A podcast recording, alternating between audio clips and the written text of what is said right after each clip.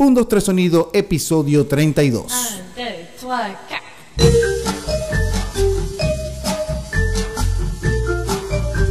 1, 2, 3 Sonido, episodio 32, episodio 32. ¿Cómo están muchachos? Aquí seguimos.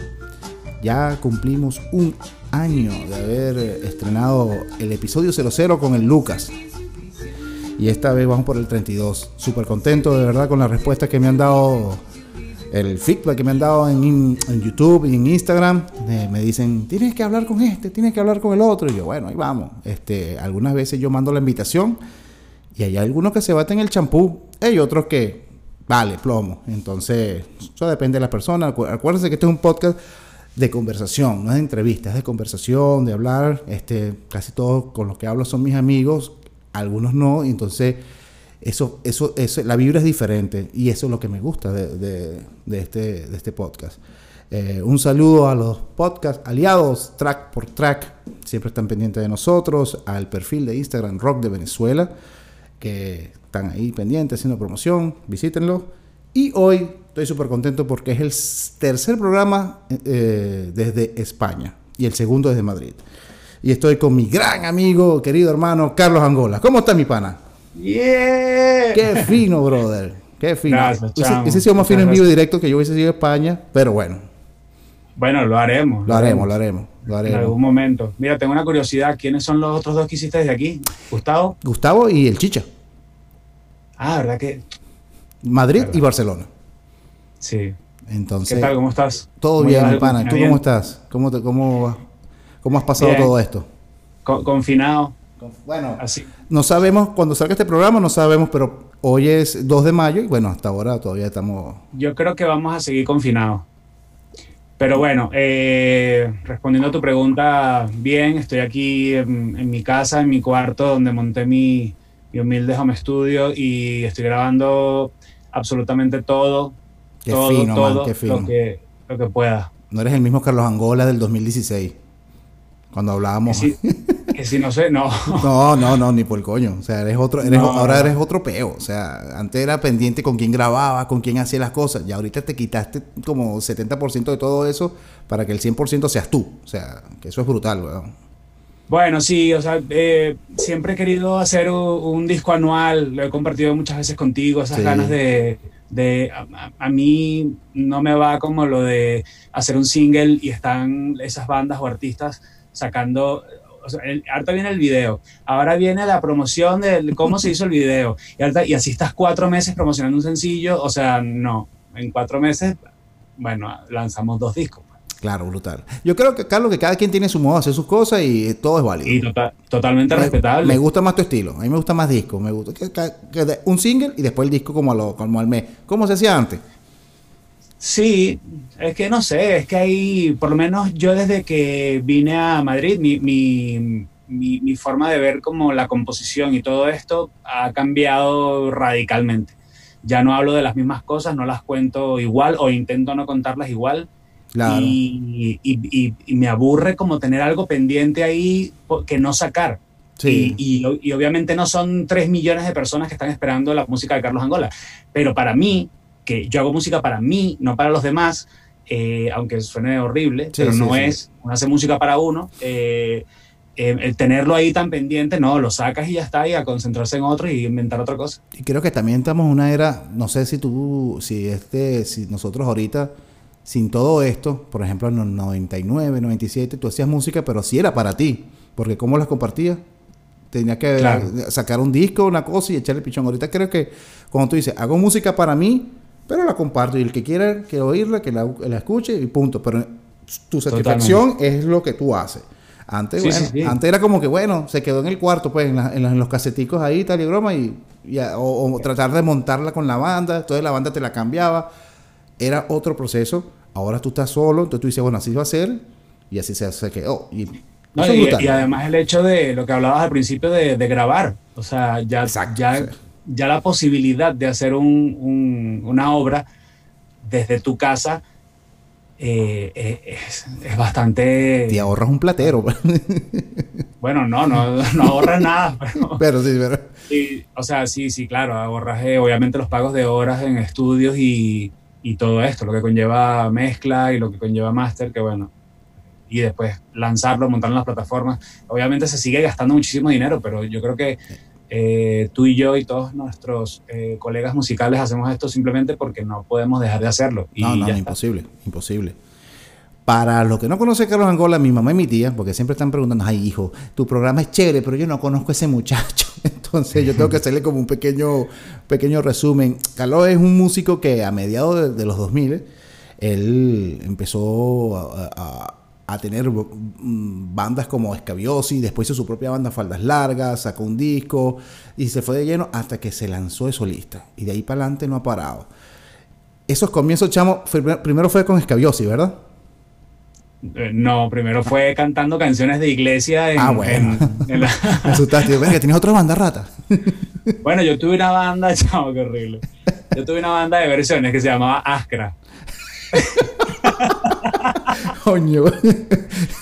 y, y eso fue porque un amigo en la Hermandad Gallega, que era eh, el club de toda la vida en Caracas, tenía mucho tiempo sin ver a un pana y como que me lo encuentro y le digo, ¿qué pasó? ¿Para dónde vas? Y tal. Eh, me dice, no, voy para un ensayo. ¿Y un ensayo de qué? Me dice, no, no, que te monté una banda. Y yo así, aquí en la hermandad, ¿qué es esto? Y me meto ahí, cuando me metí, justamente el cantante faltó. Y, y me metí en la sala, chama, a mí esa vaina me cambió la vida. Me cambió la vida. Y, y, y no, er, no, eran malos músicos, eran, eran burda de buenos músicos, pero éramos unos niños, teníamos 16 años, una cosa así. No, no. 16, 17 años, una vaina así. Y, entonces yo veo que están tocando Guns N' Roses. Y yo, yo, me, metí ahí a agarrarse el micrófono y a cantar. Y, y, y, es que me enamoré, me enamoré de una sala de ensayo, ver los instrumentos, ver todo. Y, y tocábamos nada más en la Hermandad Gallega. Cada, cada cuatro meses tocábamos pero tocábamos en el teatro para mil personas. Una burrada. Gira internacional en la piscina, después en el teatro. Sí, sí, sí, todo era. Y con la presentación de Askra. Askra, güey. Askra. Yo, yo, le puse esa vaina que si por, por un, un pueblo de Grecia ay, Dios mío. Y las letras eran como la Ayla, eran como de metálica. Qué broma tan horniche y tan horrible. O sea, y tocábamos que sí. Me recuerda.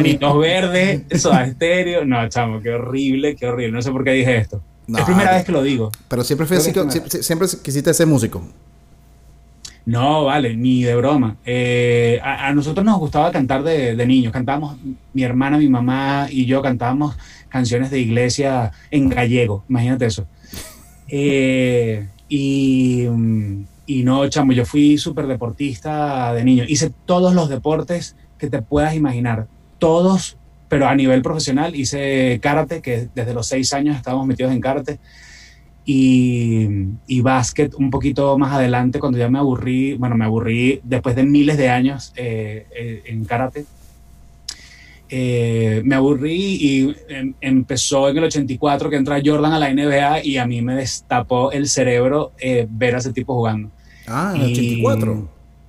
En el 84 entró él en la NBA. Verga, pensé que era noventero, weón. No, no, no, noventero, no, el 91 fue que ganó el primer campeonato y, y fue 91, 92, 93, se retira a jugar béisbol, a cagarla y 96, 97, 98.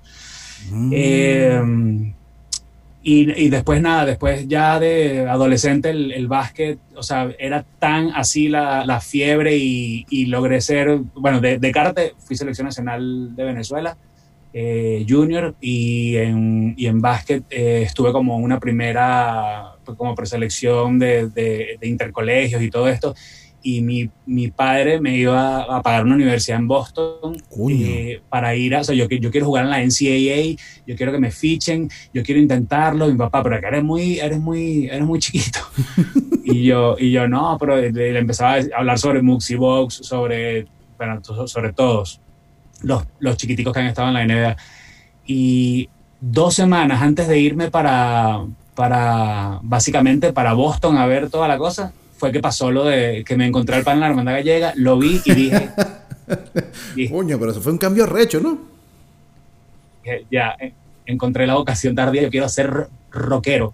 Nunca, nunca, fui, nunca he sido rockero realmente, pero... Sí, sí, pero... Pero, pero sí, eso fue una patada en la cara, que la música me, me viera así, me conectó durísimo y, y hasta el sol de hoy es como se ha transformado mucho ese sueño musical, que sabes que uno agarra su guitarra, monta su banda, hace sus versiones, empiezas a hacer tus canciones. Y, y bueno, eso en mí, se, yo, yo nunca he tenido nunca he tenido éxito con la música. Yo siempre he, tenido mis trabajos para hacer lo que me gusta. Eh, no me he ocupado mucho de eso y a la vez tampoco ha sido, o sea, no ha funcionado tampoco lo que es mi música a través de redes o a través de, no, o sea, hay mucha gente que, le agradezco que, que, le gusta, hay mucha gente que me sigue desde hace muchísimo tiempo y siempre están ahí y lo agradezco. Pero, pero eh, llega un momento en, yo creo que la vejez también te ayuda a, a, ver otros caminos que, que, que, te, que van saliendo en, en, ese, en ese andar de musical. Y, y ahorita, desde hace dos años casi, me vi en la obligación por una, por una ruptura amorosa de hacer mi propio disco. Y dije, chamo, yo no sé hacer nada de esta vaina. Y un amigo de aquí, que es productor, me dijo, pero, pero dale, pero, pero empieza a darle. Y chamo, yo yo, dije, ¿qué es esto? O sea, no sé hacer nada, me ponía a llorar porque además estaba pasando un despecho y además estaba como que, esta mierda no me sale, una ecualización, así un pico así en los agudos y ¿qué, qué es esto? No sé hacer nada. Y me puse a ver como videos, videos, videos, veía 25 o 30 videos eh, diarios y empezaba a apuntar apuntar cositas, eh, a preguntarle a mis amigos. Sí, yo estaba como en clase, me he metido como en cursos y en cursos y en cursos. Obviamente estudiarla toda la carrera de los, de los que realmente saben de todo esto. Y bueno, eh, ahí voy. Eh, obviamente repetiría todo ese disco, lo grabaría completamente porque obviamente vas sabiendo como un poquito más. Ensayo y error, pues. Sí, sí, ahorita está como, ahorita estoy como en una etapa de, de, ah, bueno, esto ya sé que funciona así, ahorita no lo quiero así, lo quiero así. Entonces, chamo, la vida me ha llevado a que ahorita estoy produciéndole discos a gente eh, y, realmente es como, o sea, me encantaría poder dedicarme a esto. Y estoy poniéndole como toda mi alma y corazón a, este nuevo paso. No, claro, porque la gente ve el resultado de lo que tú haces y coño, o sea, la gente dice, bueno, hazme algo ahí, pues. Entonces me imagino que tú, bueno, dale, te, sirve también porque no estás trabajando ya con tu música, estás trabajando con la música de otro. Entonces se abre más el coco, me imagino. Te dice, bueno, de aquí, no, poniendo más. Tú sabes, que Rick Rubin, el productor, una vez dijo. Amén. Eh, hizo, hizo un, un, post que dijo así como la importancia de trabajar gratis. Y yo dije, mierda, qué polémica esta vaina, voy a, voy a poner a leerlo. Chamo, pues no, no he aplicado otra cosa que no sea eso. Y me, y me explico. Si quieres buscar hacer carrera, yo creo que en cualquier cosa de lo que estemos hablando, si, eres diseñador gráfico, si haces pastelitos, si, si reparas carros es tan importante lo que ese pana dijo ahí, porque, y se refería a lo siguiente, por ejemplo, yo estoy en, un bar y veo un músico que me gusta y sé que, bueno, este, este tipo grabando debe ser bueno, ¿sabes? Tienes que escoger obviamente a gente buena. Es una delicia grabar a gente buena y, es muy sacrificado ponerte a corregir cosas de, alguien que no sepa cantar o no sepa tocar. Entonces, a alguien que te parezca que tú dices, mira, este, trabajar con este tipo debe ser una, hermosura tú vas y le dices, mira, ¿qué tal? Eh, yo tengo un, estudio, un home studio, lo que tú quieras, te quiero grabar una canción gratis. Tú no sabes la cantidad de trabajo que me ha salido por ofrecer ese servicio y después viene, ah, pero es que quiero hacer el EP o quiero hacer otra cosa, o mira, te conseguía que... Bueno, ha sido una bendición que me haya tropezado con eso porque, y claro, el, título es polémico, la importancia de trabajar gratis. Tú dices, gratis, pero ¿por dónde? Sí, eh, es, irónico, como irónico, ¿no? sí, eh, sí es, es, una conchita de mango ahí para que te metas en el artículo y aprendas. y ha sido súper importante. De los productores, así que, que ahorita te has metido en este peo, ¿cuál es tu favorito? De, de los, perdón que no te escuché bien. Los productores, los productores que, tipo estilo Rick Rubin, eso, ¿cuáles son tus favoritos? Bueno, Rick Rubin eh, me gusta muchísimo por, por, las cosas que ha trabajado con, con, con Red Chili Peppers, que es una de mis bandas favoritas. Eh, le agarré el gusto a un francés que se llama Fab Dupont y Greg Wells también me gusta mucho. De hecho, tiene unos plugins eh, que ah, están muy bien. Están, están, no sé, te ofrecen, te ofrecen cosas con un one knob nada más. Entonces es fácil como crear texturas con eso pero hay miles, o sea, eh, Chris Loralgi, eh, en, Master with the Mix eh, están todos estos monstruos que, que Dave Pensado también le ha agarrado como cosas a él con respecto a voces y, y nada, chamo, es, es, como ponerse. Yo tengo muchos amigos que me dicen, ah, yo quiero estar aquí y claro, los pongo aquí media hora conmigo nada más y estoy limpiando canales o estoy haciendo cualquier cosa y ya se aburren, se salen, se fuman un cigarro. Y yo le digo, pero, pero esto, esto es sentarse a trabajarlo, pues, y como todo. Hay que tener todo. Lo que pasa es que esto es más de, de sentarse, sentarse, sentarse y, y practicar, escuchar, apuntar, ver otros vídeos, otros tutoriales y saber cómo lo hace. Hay, muchos canales que sigo, como el de eh, Wavy Wayne, es un tipo que hace como puros beats de rap y te, aconseja de, muchísimas cosas. Joe Gilder también es otro tipo que, que hace cosas maravillosas. Audioproducción de México. Eh, hay miles, miles de cosas que ver. Y me acuerdo que Boston Rex, nuestro gran amigo Boston Rex, cuando le dije, compay, este así que no sé qué es la compresión, no sé qué es la ecualización.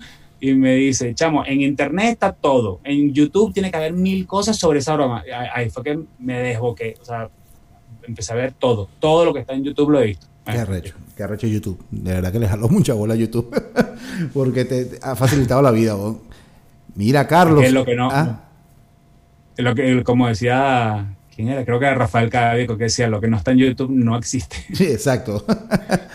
Mira, Carlos, entonces de ahí em, tuviste dos bandas nada más, que fueron Escabiosis y, Faldas Largas. Yo me, acuerdo, yo me acuerdo, no sé si te acuerdas, espero que te acuerdes, cuando yo llegué de México en el 2003, o Escabiosis estaba tocando como que era en la UCB. Yo no me acuerdo si estabas ya tú ahí cantando o era el otro chamo. ¿En 2003? 2003. No, estaba, estaba yo. Yo estuve del 2002 al 2004. Ok. Y tú me abrazaste y me dijiste, no sé si te acuerdas, yo sí me acuerdo. Y me dijiste, qué chamo, qué fino, tal, y tal, tal, tal, tal, Ana María también. Me acuerdo que estaba, tú, nos quedamos hablando un rato y después de ahí no te vi más. Hasta que, bueno, este coincidimos en el Union Rock Show, faldas largas como bracero. ¿Te acuerdas? Sí, claro. Ah, bueno. Entonces hablamos un rato ahí, tal, y bueno, tal, tal, tal, tal. Hasta que después chamo, te, eh, te, lanzaste a solista, pues. Entonces, de ese proceso, eh, ¿por qué no tuviste banda, pues? ¿Por qué, no, por qué decidiste ser cantautor? Eh, es que la figura de cantautor fue fortuita, no fue algo que yo buscara. yo, yo tuve a Faldas Largas, Después Gian Piero de Escabiosis me, me, llama en un, en un festival donde estaba tocando Enrique Bumburi en Caracas Creo que eran nuevas bandas, sí, que lo, llevaron. Claro, ahí toqué yo, weón. Con el, ¿Tocaste ese día? El festival no, no, bueno, yo toqué con Bitman y Roban, pero el día siguiente yo estaba ahí, pues. Ah, ok, ok. Bueno, en ese festival se me acerca Piero y me dice, Carlito, Caldito, pensé en ti, eh, pensé en ti por, para que cantaras con Escabios y tal. Y yo justamente estaba como agarrándole otra vez amor a, a las faldas largas, que era como mi primer proyecto y tal. Y yo así como, pero claro, me había visualizado eh, así sin tocar guitarra, como con el micrófono. Yo, yo tengo como un rockero eh, por dentro, pero lo que hago es como otro tipo de cosas. Pero a mí, a mí me das como un micrófono y me sueltas en una tarima con una banda, chamo, ese es mi estado claro. favorito, favorito. Y, y nada, les dije a estos chamos, coño, ya va, voy a voy a, voy a, ver qué pasa con Escabiosis un pelo. Y nada, salieron cosas, salieron cosas chéveres, hicimos, grabamos el segundo disco que salió como 50 años después. Eh, fuimos a tocar a, Colombia, chamo, nos fuimos, nos fuimos en autobús a, Bogotá, mira, 12 horas a San Antonio del Táchira, como una, 40 minutos a Cúcuta y 18 horas a Bogotá. Para tocar y para regresarnos. No vale. No, bueno, Bueno, sí, sí, sí, sí, sí, uno sí lo hace, en esa época uno lo hacía, pues. Sí, sí, total. Y, y nada, fueron cuatro años lindos hasta que, hasta que se, se, acabaron, se acabaron, se disolvió la banda. El, Lucas, el bajista de Los Mentas, intentó entrar ahí, pero ya no sé, no era como lo mismo. Quise volver a sacar mi, mi grabar mi disco con faldas largas y después eh, también me quedo sin banda. Y como para no hacer el cuento muy largo, eh, lo que me ha llevado a ser solista es simplemente el no tener banda. Precisamente eso es lo que me ha llevado a, a, a sacar bajo un nombre Carlos Angola. Yo estaba estudiando así, ver, ¿será que me llamo Angola? Claro, lo, por el país ya estaba jodido en Google. Eh, por, o sea, vamos a poner Angola Music, va a salir un, africano ahí dándole unas congas o, o, va a salir eh, población de Angola. Yo de último en la página 7000. Y entonces después dije, Carlos Angola. Eh, y entonces dije, claro, pero está mi hermana, chamo, qué horrible.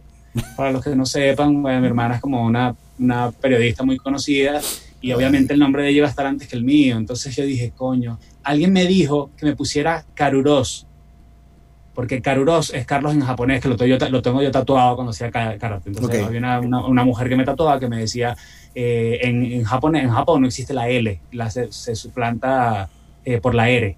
Entonces sería Karuros Angora. No sabía esa vaina, ¿no? Y, y, yo, Caruros, pero es que suena. Nada, chamo, Carlos Angola ya está. Ya Lo importante es lo que va a sonar y no el nombre, relativamente. Pero me imagino que con eso, con, por ejemplo, con bandas como Falda y Escabio, si te llevaste bueno, hay momentazos, por ejemplo. O sea, no, la pasamos, la pasamos del carajo, tocamos muchísimo. La, la, la, la química que había en Tarima era impresionante. Eh, éramos una super banda, pero había, que, había, que, hacer mejores canciones y, y, seguir en el tiempo para que eso se demuestre. Había energía y electricidad. Sí, sí, sí, eh, me encantaba, chavo, me encantaba ser frontman ahí de esa banda y sin tener ninguna responsabilidad que no fuese cantar y, y, y armar un peo en tarima. Hay un cuento que, que me echaste hace ti, bueno, que, que, yo, que está en YouTube y todo, que te electrocutaste y todo.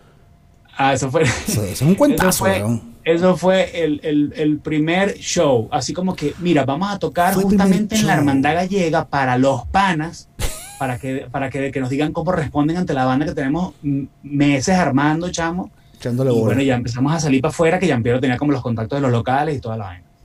Chamo, pues resulta que estamos en la hermandad, pero petadísimo, en la discoteca de la hermandad.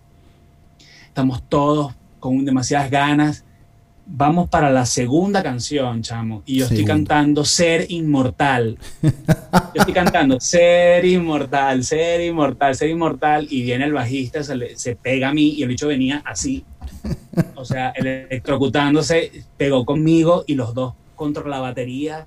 Eh, bueno, yo estuve dos semanas en el hospital y, mi, y mis pulsaciones cardíacas quedaron para siempre como un deportista de élite eso va a salir aquí arriba, ¿viste? El video de, de, eso va a estar aquí arriba. Sí, sí, sí, sí, sí. Sobrecarga eléctrica escabiosis, lo, por, por favor, búsquenlo. Sí, sí. El, fui para el médico, chamo, y me, me, sentía, no sé, Usain Bolt, Nadal, preparándome para algo demasiado importante y era para subir el ritmo cardíaco. Entonces mi ritmo cardíaco quedó para toda la vida. mierda. No, no, quedó, quedó como un deportista de élite. El corazón no, no, tiene que hacer esfuerzo para la Ah, ok, al revés. Al revés, la vaina. Claro, o sea, eh, el, un ser humano tiene una. Los latidos son de 60 a 120. Ese es como el rango. El, el de los superdeportistas de élite, o sea, de Messi, tiene, lo tienen entre 40, 45. porque, claro, el corazón está, el corazón está papiado. Está, está demasiado en forma. Entonces, lo dicho, pam, pam pam, pam, bombea ahí tranquilo. Pero el mío quedó con esa frecuencia cardíaca y, no sé, siempre le echo broma a mis amigos que, soy como Tom Hanks, que los voy a enterrar a todos con mi, con mi ardillita, mi ratoncito. todo electrocutado ahí. Y, y, el bajista que estás hablando es Joan Larriba, que estuvo en, en, en los Javelin, que está en los Javelin y, eso, o sea, que estuvo con escabiosis. Sí, sí, yo, Joan, de hecho, me acuerdo cuando se, cuando se electrocutó, se levantó así, ¿qué pasó? ¿Tú no querías rock and roll? Y él no se acuerda de decir eso. Y, la, frito, y, la, y, la, y, la y yo estaba tirado por allá y nadie me estaba parando bola, chamo. Yo estaba así porque yo me levanté. En el video yo me levanto y yo no me acuerdo de levantarme. Pero qué bola. Y yo estoy así hasta que se acercaron como media hora después porque, claro, eh, eh, Joan tenía las uñas quemadas. Chamo, qué horrible, weón. Él hizo como una corriente ahí y se estaba quemando la madera del bajo. chocó conmigo y a mí fue que me reventó por dentro la mierda esa. Tienen que ver el video, el video sale todo eso que él cuenta Está el video así. Y se, y se, y se ve como si nada, pero claro, la vaina te quedas, te quedas así como un trapito. Yo, les, yo les, voy a, les, voy a, dar dos tips. El video es súper corto, pero tienen que fijarse una cosa. Tienen que fijarse en la, en la voz. Tienen que escuchar la voz ser mortal. Ah, ahí. Y tienen, y tienen que fijarse en la cómo se dobla el cuerpo, chamo. O sea, el cuerpo se ve ca, ca. O sea, es ca para el suelo. Se dobla como, como, chamo, como si rompieras una hoja, si doblaras una profera, un cartón. Qué Horrible, chamo. Qué bola. Es un cuentazo. Es un cuento que cada vez que lo cuento, eso, eso nunca va a envejecer. Eso, eso, es, y sobre todo que hay pruebas. Es horrible, es horrible. Carlos, y, después de ahí, bueno, nada, decidiste hacer tu disco solista, te fuiste para a, a, donde Ricardo, eh, bajiste de Guajala, y nada, empezaste a grabar, chamo. ¿Cómo fue esa experiencia de estar tú solo ahí con tus canciones? Bueno, me, me acuerdo que pedí una, una, una semana del trabajo solo para grabar las guitarras acústicas. Y me fui con Ricardo para Miami, él y yo solo nos fuimos así para allá. Y él se compró un pedula, se compró otras cosas. Y él me estaba acompañando a mí a comprarme mi primera guitarra. que Ah, la fam Coño, la belleza esa que está ahí. Es esta, Caterina. ¿Cuánto, ¿Cuánto, te costó, weón? Catherine Taylor. Eh, eh, ¿Cuánto me costó? Me costó... ¿O cuánto, ¿O cuánto cuesta esa guitarra, por ejemplo? A mí me costó 2.000 y me dijeron que la 810 estaba en 4.000 ahorita, 4.000 euros. Ya le echaste bola para comprar esa billo. Y la tengo, o sea, la serie de las 810. Nosotros fuimos una semana realmente a probar guitarras, chamo. Y probamos y probamos y probamos. Para tu disco. Para tu disco. Sí, sí, sí, porque claro, yo tenía una Yamaha que me había regalado mi, papá, pero, pero no, coño, era, o sea, la ves ahorita y tú, bueno, ponla ahí en la sala de adorno, pues. eh, que por cierto, por cierto, no, no fue una Yamaha, era una Washburn y la tiene Juan Olmedillo de los Mentas, firmada por Siniestro Total, que se la regalé antes de venirme para, España. Por, el, por la parte frontal está todo Siniestro Total en el año 2000 y por el lado de atrás está todo Siniestro en el 2010. No joda, huevón, qué bola. Eso, eso lo tiene Juan Olmedillo. Debe, estar en Caracas, en su casa en Caracas. Sí, sí, tiene que estar ahí. Y entonces de ahí te compraste la guitarra y se fueron a grabar. Me compré la guitarra, empezamos a grabar y me encantó todo el proceso. Aprendí muchísimo con él, obviamente. Realmente con, con los productores que, que, he trabajado he aprendido muchísimo. O sea, ellos son Ricardo Martínez, que hizo Rompecabezas. Eh, Boston Rex, con el que hice Tristeza Optimista. Eric Aldrey, con el que hice Nosotros celebramos los motivos ya vendrán. O sea, los tres han sido, como, siempre pienso, cómo me encantaría ahorita estar en un estudio viéndolos trabajar y, y saber en bastante, ¿no? Saber entre comillas, eh, ah, mira lo que está haciendo, por qué le está poniendo esto, lo disfrutaría muchísimo más ahorita, pero ese momento ingenuo también de, de tu primera grabación, de dejarte llevar, yo siempre, ah, cuando, grababa con otras personas, siempre me dejaba llevar, o sea, ellos siempre han tenido ideas muy, muy originales y, y muy, muy provechosas para la canción. Así que para, para mí fue, fueron tres experiencias brutales. O sea, que no puedes decir, me gustó más con este, sino los tres fueron como que, verga, cada uno tuvo su, su proceso y su, y su magia. Es que sí, sí, sí. Además que los tres tienen estilos distintos. Entonces, eh, no, no podría definir a uno porque la relación con los tres fue hermosísima y, y, y, el aprendizaje con ellos fue, fue totalmente distinto. Es como, es como que tener tres guitarras brutales. ¿A, qué quieres más? A las tres, o sea, ya sé para qué quiero esta, sé cómo quiero esta y, son tres grandes amigos y, tres grandes super músicos y productores. Sí, yo me acuerdo mucho cuando sacaste el primer disco que no, no es que estaba de moda, pero era raro como eh, la música de cantautor, no había. Estaba creo que era Ulises y después tú. Este, porque Ulises sacó en el 2008 presente y después en el 2011 sales tú y después empezaron como a salir varios. Después empezaron a salir todos. Sí, Pero yo sí, yo sí se lo reconozco a, Ulises porque yo escuché, yo escuché presente y yo dije. Me lo habías dicho. Qué trabajo tan bonito. O sea, eh, eh, me, pareció una belleza de trabajo, punto. No hay, no hay, no hay ninguna pega en, en, ese disco que hizo Ulises. Y yo dije, ah, esto, esto ya para que me vaya por el, por el abismo yo solo, que es lo que tenía pensado, pues porque no aparecía nadie para hacer banda no aparecía nadie, me parecía que yo era extremadamente eh, enfermo del, del, tenemos que estar puntuales, tenemos que, o sea, yo trabajar conmigo debe ser una ladilla, chamo. Lo reconozco porque, coño, porque siento que la gente como que se cansa rápido o como que eh, pierde tiempo, piga, chamo, no. Yo dije, iba a hacer mi mierda. Como que no están en el mismo eh, mood tampoco, sí, como... Claro, yo una, una vez una, una, amiga del trabajo me dijo, tú, tú, vas a tener un problema en la vida, que va a ser algo también muy arrecho, pero tú solamente puedes trabajar con, con gente como tú. Eso es lo que te va a pasar. sí. Y, y, me ha pasado, de hecho me ha pasado a lo largo de la vida en diferentes campos que yo digo, bueno, no, no pasa nada. Y con la gente que he hecho clic ha sido porque es que, es que mira, soy, soy yo el que tengo que decir, vamos a una pausa porque tenemos dos días encerrados, ¿sabes? Como que no. Sí. Pero sí, le debo crédito a Ulises, fue lo primero que, que, vi en solistas así, y después me fui yo por ahí y después empezaron a aparecer todos. De hecho, los que tienen banda, eh, los que tenían banda empezaron también a hacer, y a mí, a mí me pareció maravilloso. Sí. Está rechísimo. Sí. Es que eh, yo, bueno, yo te admiro mucho en ese aspecto porque ten, estar solo en una tarima con una guitarra, verga, chamo, es cagante. O sea, a mí, a mí me afectaba mucho porque yo volteaba para atrás y no tenía nadie y yo, verga, pero ya va, esto, y verga, yo te veía, rico, como que desenvuelto. Y una, y una de las cosas que, que me decías mucho, que tú ensayabas como dos horas como si tuvieses una banda, con tus, con tus loops, con tus cosas. Y tú decías, bueno, yo me voy a dedicar dos horas a ensayar como si tuviese una banda. Y es la única forma Sí, que, sí, pueda, que pueda. Y es arrecho ensayar solo, te voy a decir. Es, verga, porque con, con los demás tú dices, bueno, póngase las pilas, bueno, dale, pues, pa, pa, pa, pa. Pero solo, bueno, a mí, para mí era complicado, sobre todo cuando soy, cuando uno es un, un poco desordenado como yo. Y decía, verga, este chamo sí le echa bola, porque yo no puedo, yo no puedo. Marico, no te puedo atender porque estoy ensayando. Yo, verga, pero.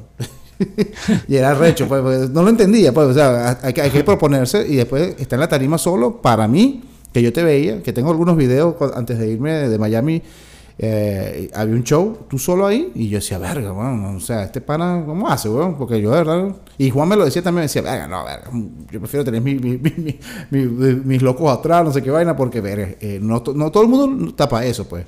Entonces, y te, y te- pero es que. y te yo apoyas con tus loops y eso. Sí, después empecé como a ver a Katie Tunstall y a un poco de gente que, que trabajaba con loops y yo dije, ¿qué? Yo quiero hacer esto. Y, y claro, obviamente te ayuda, te sientes un poco protegido por esa banda virtual. Aquí hay una chica que se llama Dadu and the Transparent Band Verga, y es ella, qué pero complicado. es ella, pero sí, se llama Dadu and the Transparent Band. Y, y es ella, pero claro, ella no tiene como loops ni nada, pero es ella interactuando como si tuviese a los músicos ahí y habla con ellos y todo. Parece como súper loco, pero tienes que es muy teatral, es arrechísimo. Y yo creo que ese tipo de cosas, por lo menos en los loops que yo buscaba al principio, era así, obviamente tener el, el, apoyo ahí en tarima, no solo contra el mundo, hasta que, bueno, nada, le, da. O sea, es que, yo creo que es lo que hablábamos al principio, son las ganas de hacer música, pero por lo menos, volviendo a, a nuestros amigos de Juan, eh, Luis Irán, eh, Boston Rex, todos ellos. Yo me acuerdo que hablar con ellos era, era, eh, ellos decían sobre, sobre todo Juan decía, eh, no, a mí ese rush que te da de energía, ese miedito antes de salir a la tarima, y yo le digo, chamo, eso es lo peor que hay en la vida. Eso es como que Angola pase a decir la clase que, que quedó pendiente. Esa sensación del colegio yo la odio, tengo traumas con esa mierda. Horrible. Y eso, lo- eso me pasa con, hasta en los micros abiertos de aquí, chamo. Usted, Carlos Angola, no sé qué cosa. Y yo, yo estoy cagadísimo. Yo no disfruto esa sensación, pero claro, ya estás en tarima y ya estás a mitad de canción de la primera canción, ya se, ya se fue todo y todo es una delicia después. Eh, bueno, yo espero que no, se te- que no se nos vaya nunca eso, porque eso es lo mejor del mundo, ese miedito. Es horrible, es horrible. Es horrible, chamo. Pero es muy, so- sobre todo cuando, cuando me, me, me hiciste acordar cuando uno tenía que exponer, verga, qué horrible ese sentir. Y era los, Es compañeros de clase tuyo que tú jodías y tú no podías pararte a decir una vaina porque era horrible, weón, era horrible. No sé por qué, weón. Acosta, pase. Entonces vas pasando por el pasillo y te, y te- te- te agarran, el pantalón o te empujan y tú dices, la voy a cagar, pues no estudié. No, y sobre todo yo que era Costa y era de los primeros porque era AC. Entonces, a Marico, Angola. Angola. No, joder. Yo era- Yo yo era estaba primero que el- tú. Yo estaba primero Sí, que sí, tú. Yo era el cuarto o el quinto. Qué ladilla, weón. Qué horrible. Mira, y después de ahí decidiste, después de hacer Tristeza Optimista, que es un disco, uno de los que más me gusta, porque es como, suena como, ah, suena como cursi, pero suena como a madera, suena como, verga, muy diferente al otro.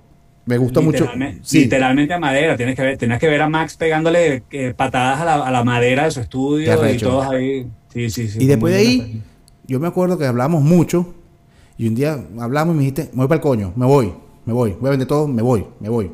Y yo, "Ah, marico", y te fuiste, te fuiste a Madrid, y ahí empezaste tu nueva vida, y creo que también empezó como un, como un nuevo Carlos Angola, porque te, lo- te lo dije la otra vez, cuando Luz Verde se fue en el 2002, eran, el Luz Verde caraqueño era diferente, era rock and roll, pero después cuando llegaron a Barcelona y se instalaron allá, era el mismo Luz Verde, era un Luz Verde como más españolete, con más swing, yo no sé por qué, y te pasó eso a ti también.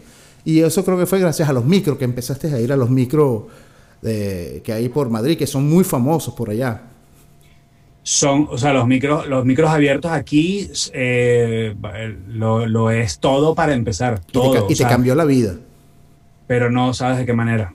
No, y se nota, se nota mucho, se nota mucho. no, no, es musical, pues musical. Sí, bueno, yo pues sí, yo he cambiado muchísimo, chamo. Yo, yo veo lo que me sale ahorita y yo digo, bueno, gracias a Dios que no estoy haciendo lo que estaba haciendo allá o de la manera en que lo estaba haciendo. Claro. Eh, em, lo disfruto mucho más, es mucho más atrevido en cuanto a letras, en cuanto a música también quiero como experimentar muchísimas cosas nuevas. Y lo de los micros abiertos, mira, demasiados grandes artistas en, en España eh, han empezado así, que se vinieron de Valladolid o de Valencia, se vinieron con 50 euros y empezaron a cantar en el Búho Real o en Libertad 8 y tal, y ahorita los ves llenando el Wisin Center, que es como el poliedro de Caracas. O sea, son artistas como consagradísimos. Eh, el Canca empezó en un micro abierto, es a pasar por los micros abiertos. De hecho, al principio, yo, lo debo tener guardado por ahí, eh, fui porque Fito Mancilla, que es otro cantautor de aquí, eh, como que lo saludé por Twitter porque lo había visto tocar, me gustó y tal, y fue con el que hicimos clic, ¿no? Eh, con el que hice clic. Entonces me dijo, vamos para la Fídula un día. La Fídula es, es un templo de la canción de autor aquí impresionante. Han pasado todos, absolutamente todos, todos, todos han tocado por ahí. Y, y entonces me senté así en la barra, que él estaba como hablando con su gente, y Daniela, la dueña, me dijo, tú no eres de aquí, ¿verdad? Y yo le digo, no, soy de Venezuela, estoy llegando, pero me quedo. ¿Sabes la ruta de los micros abiertos? Bueno, me hizo toda la ruta de los micros abiertos, fui a todos los micros abiertos, me hice como amigo de todos los, o sea, hoy en día son mis hermanos, son mis hermanazos, es mi familia, paso 31 con ellos, ¿sabes? Eh, y son personas, Andrés Sudón, por ejemplo, del Bar Libertad 8, una persona que musicalmente eh, y como persona es una de las personas que, que, más admiro. O sea, es un tipo entregado al mil por ciento a la música y que gracias a sus talleres de composición es que ha, cambiado tanto, tanto la forma de componer y de ver, sobre todo el cómo contar una historia. Eh, también estuve un tiempo aquí trabajando para una empresa que se llamaba Canciona, que tenías que hacer cuatro canciones en un día pero escuchando una, una, una, melodía que te grababan y tenías que hacer, escribir la letra, tenías que escribir letras, pero como si fuesen pan caliente. Coño. Esa dinámica, esa dinámica es impresionante, impresionante. Entonces, claro, eh, obviamente para otro lado agarra lo, lo, que, lo, que, lo que quieres crear. Sí, no, y siempre lo he pillado en tu música ahorita, ahora, que es como un pelo más teatral, ¿no? Que es un pelo más como más, es otro pelo. O sea, la vaina es, se fue para otro lado no que lo otro, eh, sino que es como más artístico, por así decirlo, más teatral, así, o sea, que es como, como lo, como, como uno, me siento cuando escuchaba esos cassettes de, no sé si te acuerdas que traían un libro con un cassette, entonces tú lo ponías. Sí, claro. bueno, me siento así cuando escucho eso, entonces me parece que es un cambio de pinga, chavo, me parece, y bueno, aparte que también ahora, como, habíamos hablado al principio, estás grabando solo, me imagino que el cerebro también te vuela para hacer más vaina, entonces con todo esto que te traes del micro ha sido como una escuela, ya, o sea, una escuela brutal, pues, porque contacto tienes ahí hasta para tirar para el techo, pues, o sea, para meterte más en ese circuito, que uno, que es lo que uno quiere meterse en el circuito de donde estás viviendo. Aquí, aquí en Miami hay muchos, muchos micros abiertos. Creo que todavía no es, no es como el, el peor de, de, la cultura del micro, es como más como para rellenar el espacio del local miércoles que no va nadie. Bueno, vamos a hacer un micro abierto. Ya está empezando como a hacer eh, esa, ese, sí, esa cultura de que entonces vas, vas tocando, vas conociendo, más complicado porque es inglés. Entonces, a mí yo con el inglés no me llevo muy bien, pero bueno, trato de ir para hacer contacto y es una de las formas más, como, no fáciles, pero como, coño, ahí puedes, ahí puedes pasar muchas vainas. Así le dediques dos horas, eh, dos canciones. Puede pasar cualquier cosa. No, aquí, por lo menos aquí en los micros solamente puedes tocar una canción. Fíjate y es un y es un sí es una es tu única oportunidad para, para invitar para tus shows para saber, obviamente que te conozcan y para, o para pasar simplemente un, un, rato agradable. A veces a veces vas a micros que dices ay vamos a acercarnos al micro de tal vas cantas tu canción sin ninguna pretensión la, lo haces obviamente súper bien pero no tienes ningún show que, que promocionar ni nada. Sí. A mí, lo que, a, mí, lo que no me gusta mucho, no es que no me guste, pero mira, son siempre unos días de semana y uno tiene que levantarse después todo golpeado, así que, pero porque no es como, los fines de semana, sino y también son para eso, es como para, para hacer algo en la semana, como, como los... como los, bueno, eh, es ir al gimnasio. Exactamente, sí para, sí. para los músicos. Mira, tengo dos horas que voy a estar en, en- en el micro abierto y después vas y te No, y regresas. haces todo, Sí. ab- absorbes música, haces networking, estás hablando, estás activo, o sea, vas conociendo gente y va creciendo tu, la gente va conociendo tu música, que es lo que uno quiere también. Sí, Entonces sí, que sí. uno diga, bueno, mira, también tengo esto y, y- y- y con tareas que si, bueno, hoy vamos a hablar sobre el tema del mundo, la semana que viene tienen que venir con, con- con una canción de eso, entonces te, te- te dan- te tienes que tocar el tema, hacer la tarea para mostrarla, así como el, el salón de clases, más o menos. Sí, no, no, y hay, hay una cosa que hace, que hace Andrés, que son los cancionmatones. Eh, Eso. Y nos reuníamos un sábado y te, te tocaba un papelito con lo que había Eso es escrito algo. arrechísimo. Me gusta, ese sí me gusta Vamos. que jode. Tú veías a la gente y cada vez iban acortando más el tiempo. Claro, demasiada gente. Eh, Era, con, te ibas a una plaza o lo que sea, pero tenías una hora para hacer una canción de un tema y un ritmo que no tenías ni puta idea de lo que te habían mandado. eh, y en una hora tenías que venir a estrenarla con público. No, eso, No. eso es, es que si no aprendes así, chamo, Es, es si no cambias así, es arrecho. Es brutal, ese, ejercicio es muy, es muy bueno. Ese ejercicio me encanta. es increíble. Yo empecé a hacerlo con ustedes, pero después Sí. ustedes se echaron para atrás ya. Sí, amigo. Después- sí, sí. Es que distancia es complicadito. Mira, Gola, una de las cosas que también, para los que no saben, y, y que el año pasado, corrígeme si, sí, el año pasado, este, sacaste un libro, eh, que fue tu meta, desde que yo te conozco, desde hace ya cinco años, que me dijiste, no, estoy haciendo el capítulo 3 del libro y tal, tal, y el año pasado lo sacaste. Este, cuéntame, chamo, ¿cómo fue ese, o sea, aparte de hacer canciones, bueno, ahora también haces libro, entonces, ¿cómo fue ese proceso? Ahí está. Bueno, quiero mi copia, ¿viste?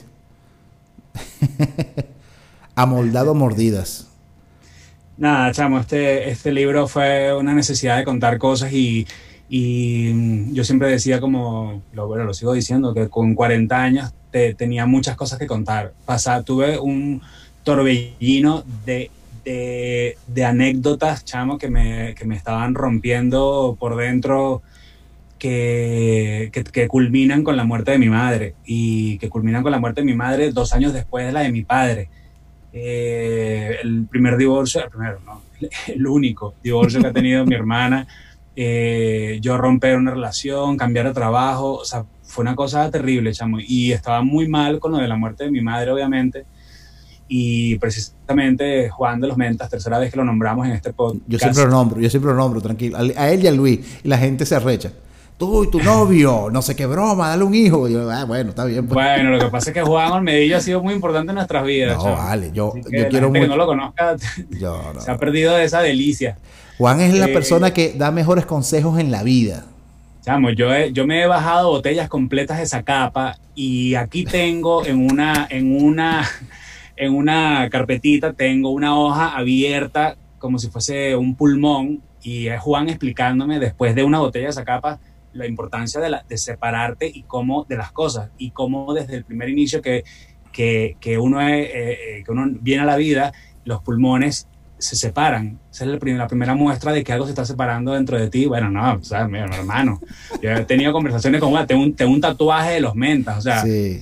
ese pana, esa banda y esa, esas épocas han sido muy... De hecho, yo, yo toqué una, una época en los mentas, precisamente cuando se muere mi padre, porque Juan me dice, mira, yo creo que te puede venir bien para distraerte un poco en este momento. ¿qué Qué tal? fino, weón. Y yo a él le, le agradezco muchísimo y le debo mucho, pues. Sí, un buen amigo, de verdad que un buen amigo. Él es un muy, muy buen amigo. Igual que Luis, para los que no lo saben, que siempre lo digo en este programa, tenemos un grupo y hablamos, conversamos y ya tenemos ya qué, como cuatro años.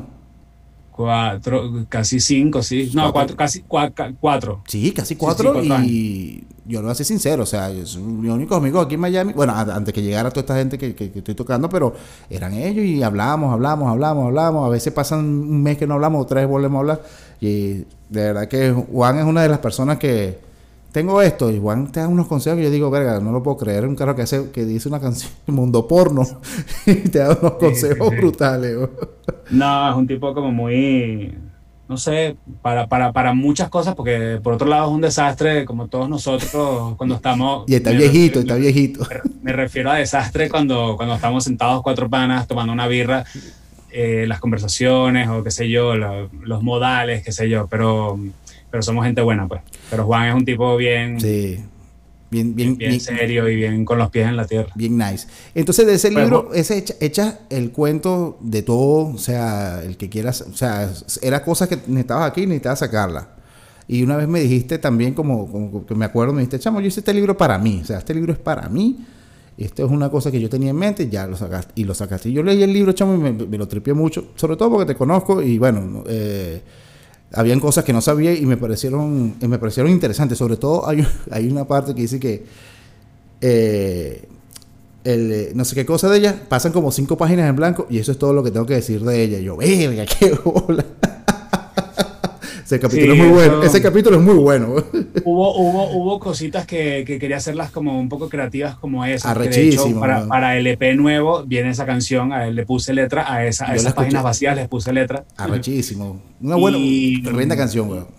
Y, y, básicamente lo, lo, principal es que mi, mi primo José Tomás Angola, que es un súper, súper escritor y súper director de teatro, eh, un, un, día como que lo invité a la casa a conversar un rato, a tomar algo y tal, y me vio que estaba, que estaba jodido, pues. Y, y me dijo, ¿tú no has escrito, chango? Y yo le digo, bueno, José toma canciones, pero que, que, no, no, no, me dice, no, escribir, es, escribir. No le pongas música a eso, es, es, escribe algo. Y el primer capítulo que escribí fue Silla de Rueda para Dos, que es el de mi madre, y lo leímos juntos después para que me, me diera su, su, feedback, lo leímos con mi hermana y con él. Coño, qué Estábamos ahí los tres llorando como unas magdalenas, chamo. O sea, que tu mamá eh, pudo leer parte del libro, por así decirlo. ¿Cómo? Tu mamá pudo leer parte del libro. No, no, no, no, no. Eh, lo, lo, estábamos leyendo de... No, eso fue eh, la ah, inspiración okay, okay, okay. precisamente cuando muere mi madre. Ok, ok, ok, ok. okay. Que yo estaba como el cúmulo de, de mierdas que me estaba echando la vida encima y, y José Tomás fue que me, me invitó a escribe. Entendí. Escribe, me lo muestras y después vemos qué orden le ponemos a eso. Y después, claro, viene la cosa que me tengo que salir de Venezuela, se estaba poniendo la cosa súper chunga ahí, chunga. eh, Sale la traducción estaba aquí. Poniendo, estaba poniendo jodida la cosa y, y, y nada, este, aquí fue que en, un, en, en, en, una, en una temporada como de, no sé, como seis meses, fue que dije, le voy a dar duro al libro y después me lo corrigió, este que te digo que es mi maestro, Andrés Sudón, mi maestro y amigo, o sea, le están muchos aspectos como amigo, como músico, eh, también lo tengo muy cerca porque su opinión me parece muy importante. Se ha corregido todo el libro, chamo, pero desde las pequeñas comas hasta el sentido de lo que quería decir aquí, sobre todo si era para españoles o para Latinoamérica, que fuese entre los dos. O sea, fue, fue muy... Y nada, bueno, hice mi, mi, presentación de mi libro, canté dos canciones eh, que, que, vienen a cuento porque cada capítulo tiene su, su, su, su, canción como más cercana a lo que quería decir en ese momento. Y nada, es otro proyecto que ya está en Amazon, lo pueden buscar, lo Qué pueden fino. comprar y ya, ya a otra cosa. Chao. Ya, ya otra cosa, ya, ya, ya, puedes estar, ya puedes estar tranquilo ya, saliste de ese peo ya, por Sí, bueno, decirlo. no estoy tranquilo porque es que ahorita estoy metiéndome a escribir un corto cinematográfico. A eso eh, viene, ¿no? Eh, sí, sí, no, no, o sea, yo dije por, por, por, por mis cojones que, que sí, sí, yo le pongo fecha, yo, yo, yo soy conocido entre mis amigos por ponerle fecha a las cosas que aún ni siquiera he empezado a hacer. O sea, yo digo que esta vaina va a salir tal, bueno, Tristeza Optimista fue lanzado así, lo grabamos y yo dije el 13, el 22 de junio sale este disco y el año que viene, el 22 de junio, para completar la obra, saldrá, bueno, a mí me, yo me tripeo esas vainas. Arrechísimo, no, no. ¿qué? Entonces, entonces te hago la promesa aquí, porque no, no le he dicho nada, pero yo en el 2021 sale ese corto, así lo tengo que grabar con un teléfono. No, esa vaina la voy a grabar con televisión española. ¿Y te gusta, te gusta mucho ese pedo de los videos, esa vaina? Porque para los que no lo saben, en, eh, nosotros celebramos el hizo, son 12 canciones y hizo una canción por mes, desde el enero hasta diciembre. Que después me dijiste, más nunca hago esta vaina porque salía todos los 29 o 21. No, los 22. 22. Los y, 22. Impelable. O sea, salían todos los 22 hasta que llegó el, el, el 12, eh, el, 20, el 22 de, de diciembre y terminó de hacer un video por mes. Esa vaina, o sea, ¿te gusta ese peo del, de, de, de los de audio, audiovisual? Yo vaina, siempre, ¿no? mi, mi, papá era director y creador de, de o sea, eh, productor audiovisual. Oh, ok. Entonces yo, o sea, hay un cuento muy, muy gracioso que contaba, echaba mi padre y mi madre que, que tú, tu primera actuación, Carlos, fue a los cuatro años, a los seis años, perdón, me pusieron así en la, en la sala de la casa, mi papá estaba haciendo una toma de un niño que tenía que comer una torta, coño, ponga Pancho ahí. Me, me decían Pancho ahí. Ok. Padre, me- Pancho. Le ponga Pancho ahí. Eh, claro, mi, mi papá después lo contaba de adulto, ya, que el carajo se ponía a llorar porque, ok, acción, pásenle la torta a Pancho. Entonces mi papá, como, como director, ¿no? o sea, él, él- él estaba así, papi, eh, cómete la torta como si tuvieses ganas. Entonces, claro, cuando, cuando se volteó a ver qué estaba haciendo yo, tenía la cara toda llena de torta, así, la metiéndome así, mi papá se puso a llorar y, eh, ¿sabes? Por favor, y tal. Entonces, eh, en tener, el, tener ese eh, cámaras de cine, yo me traje una cámara y todas las cámaras fotográficas de mi viejo.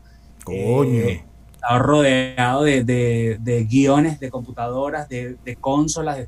mi papá era una persona que hacía todo él solo, chamo. Entonces eso ob- obviamente por algún lado se iba, se iba a ir. Y con lo de los videos me, me- me empezó a gustar la idea de, de- de dirigirlos y sobre todo de crear la idea, porque tengo muchos grandes amigos aquí que han, que han dirigido, que, que me han dirigido ideas que, que- que he tenido yo.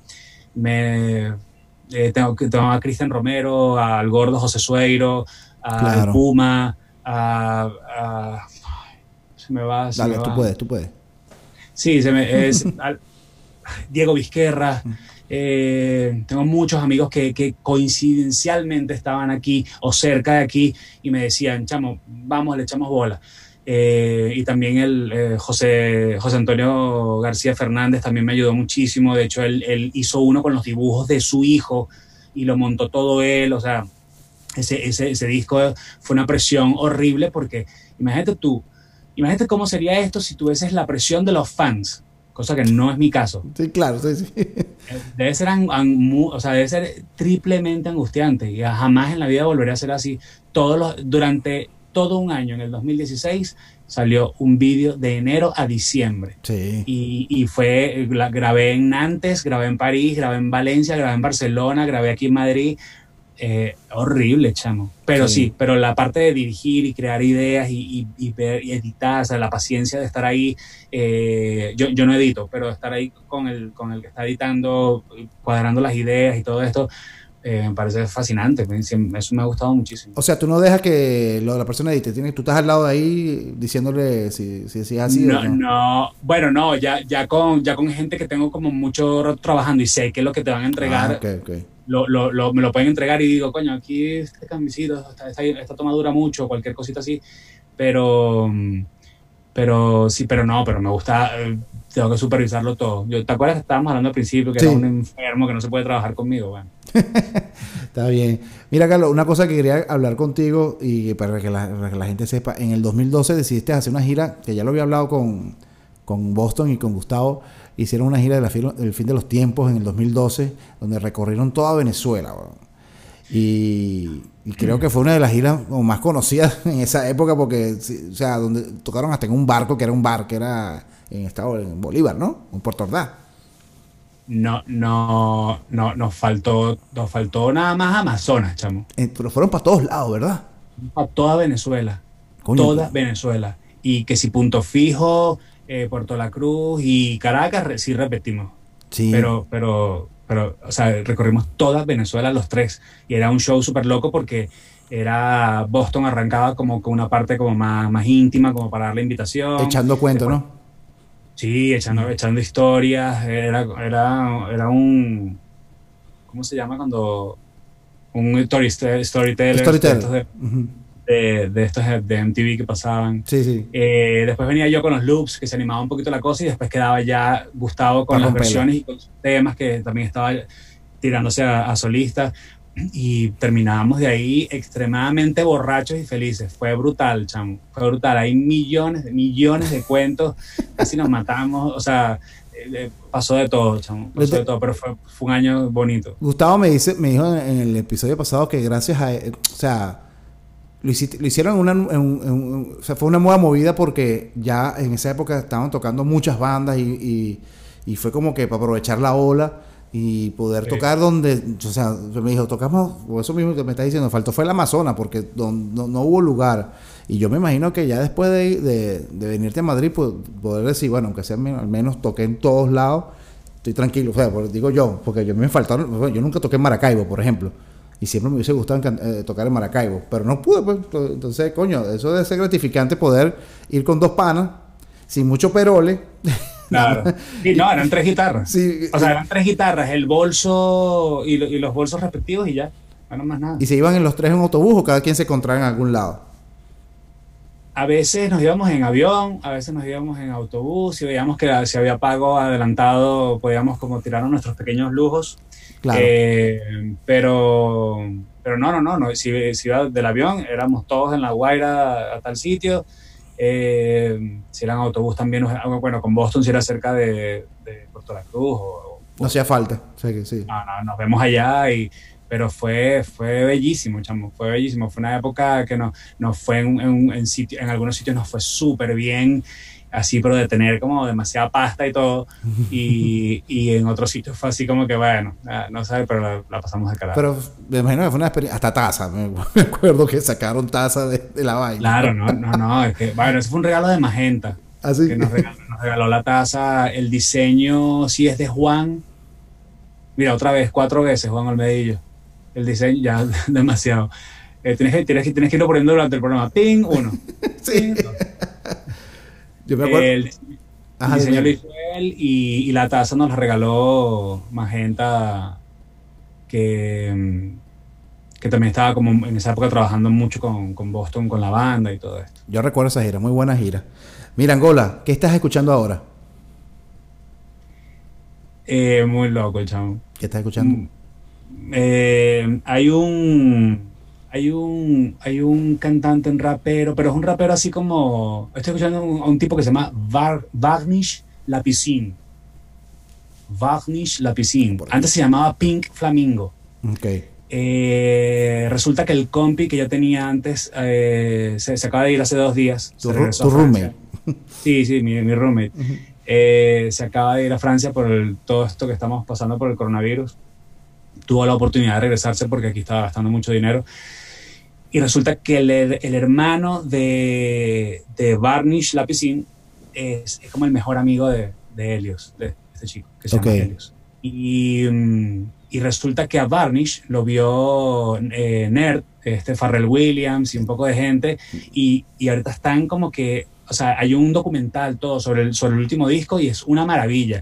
Imagínate tú la influencia de un niño de 19 años De bola. que se sienta aquí en la sala y estamos conversando un rato y compra vinos exquisitos, sabe de cocina porque, no, sabe de cocina porque ah, su padre trabajaba eh, en hostelería y él también, o sea, es una, como una, una, una carrera que él quiere hacer con eso.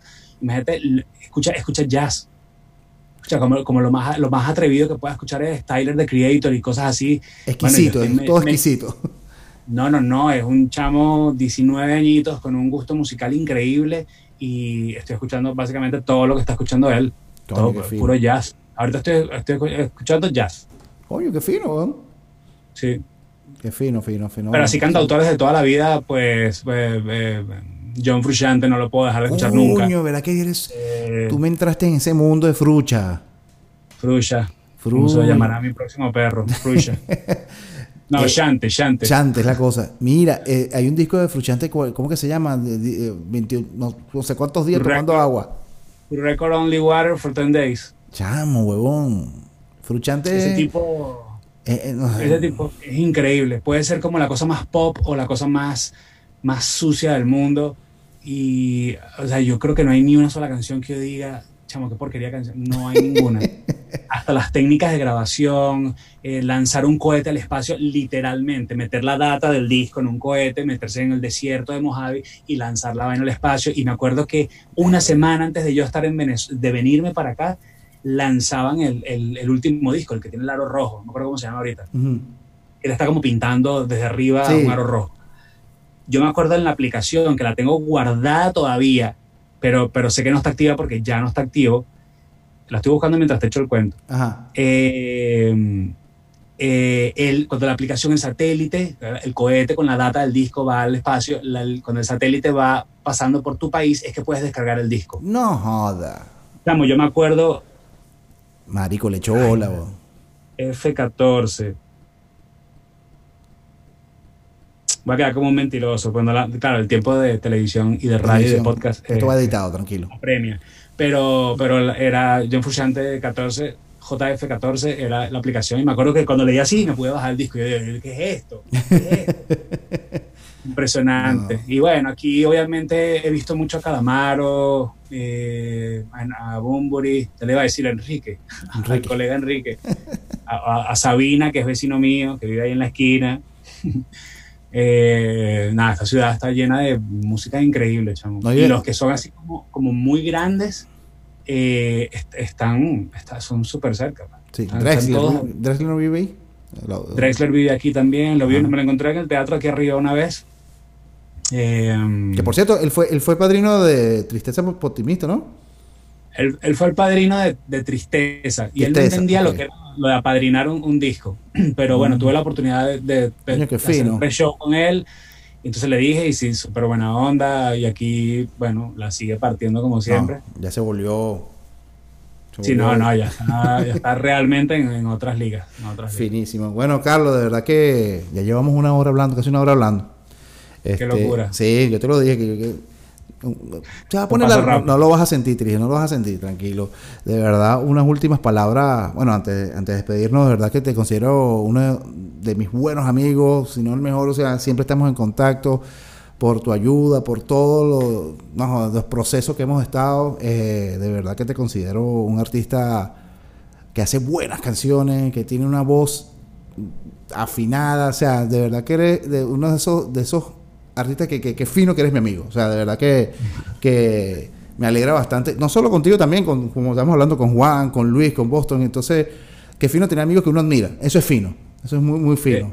Me acabas de quitar las palabras de la boca, porque yo justamente en ese, en ese grupo en el cual estás tú, y obviamente va dirigido a ti con rebote a ellos, eh, qué locura estar en un grupo de WhatsApp que tengas a pura gente que tú digas, chamo, realmente, o sea, no, no, es, no es, como que somos amigos y, y, y, es como por algún interés ni nada. O sea, además, eh, lo más loco de todo es que los, los cinco hacemos música totalmente distinta. Entonces no tendríamos por qué como envidiar como lo del otro o competir con lo del otro.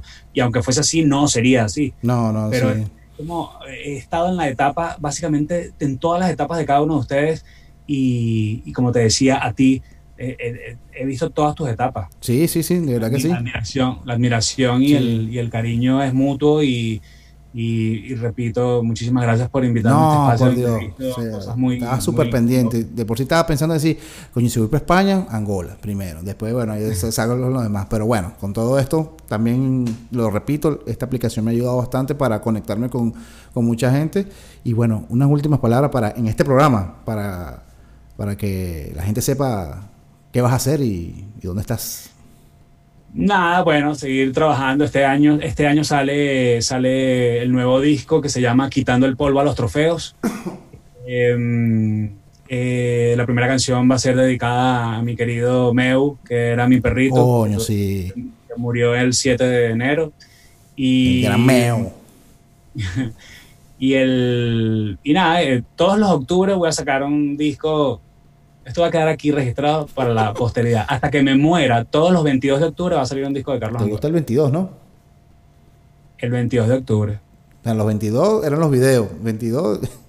sí, no, no, no. Y de hecho, de hecho el, me, di cuenta que nosotros celebramos Los Motivos Ya Vendrán. Salió en octubre 16 también. Eh, fíjate, te gusta, te gusta. Casi que cerrando el año, pero no, no, no ya cerrando el año. Es como. Sí, como que no, que no entre el frío y que no se vaya todavía el calor. Está bien, Carlos. Bueno, chamo, tripié una bola. Espero que sigamos en contacto, pues se iba a hacer. y bueno, nada. Un, otro sonido, bye bye.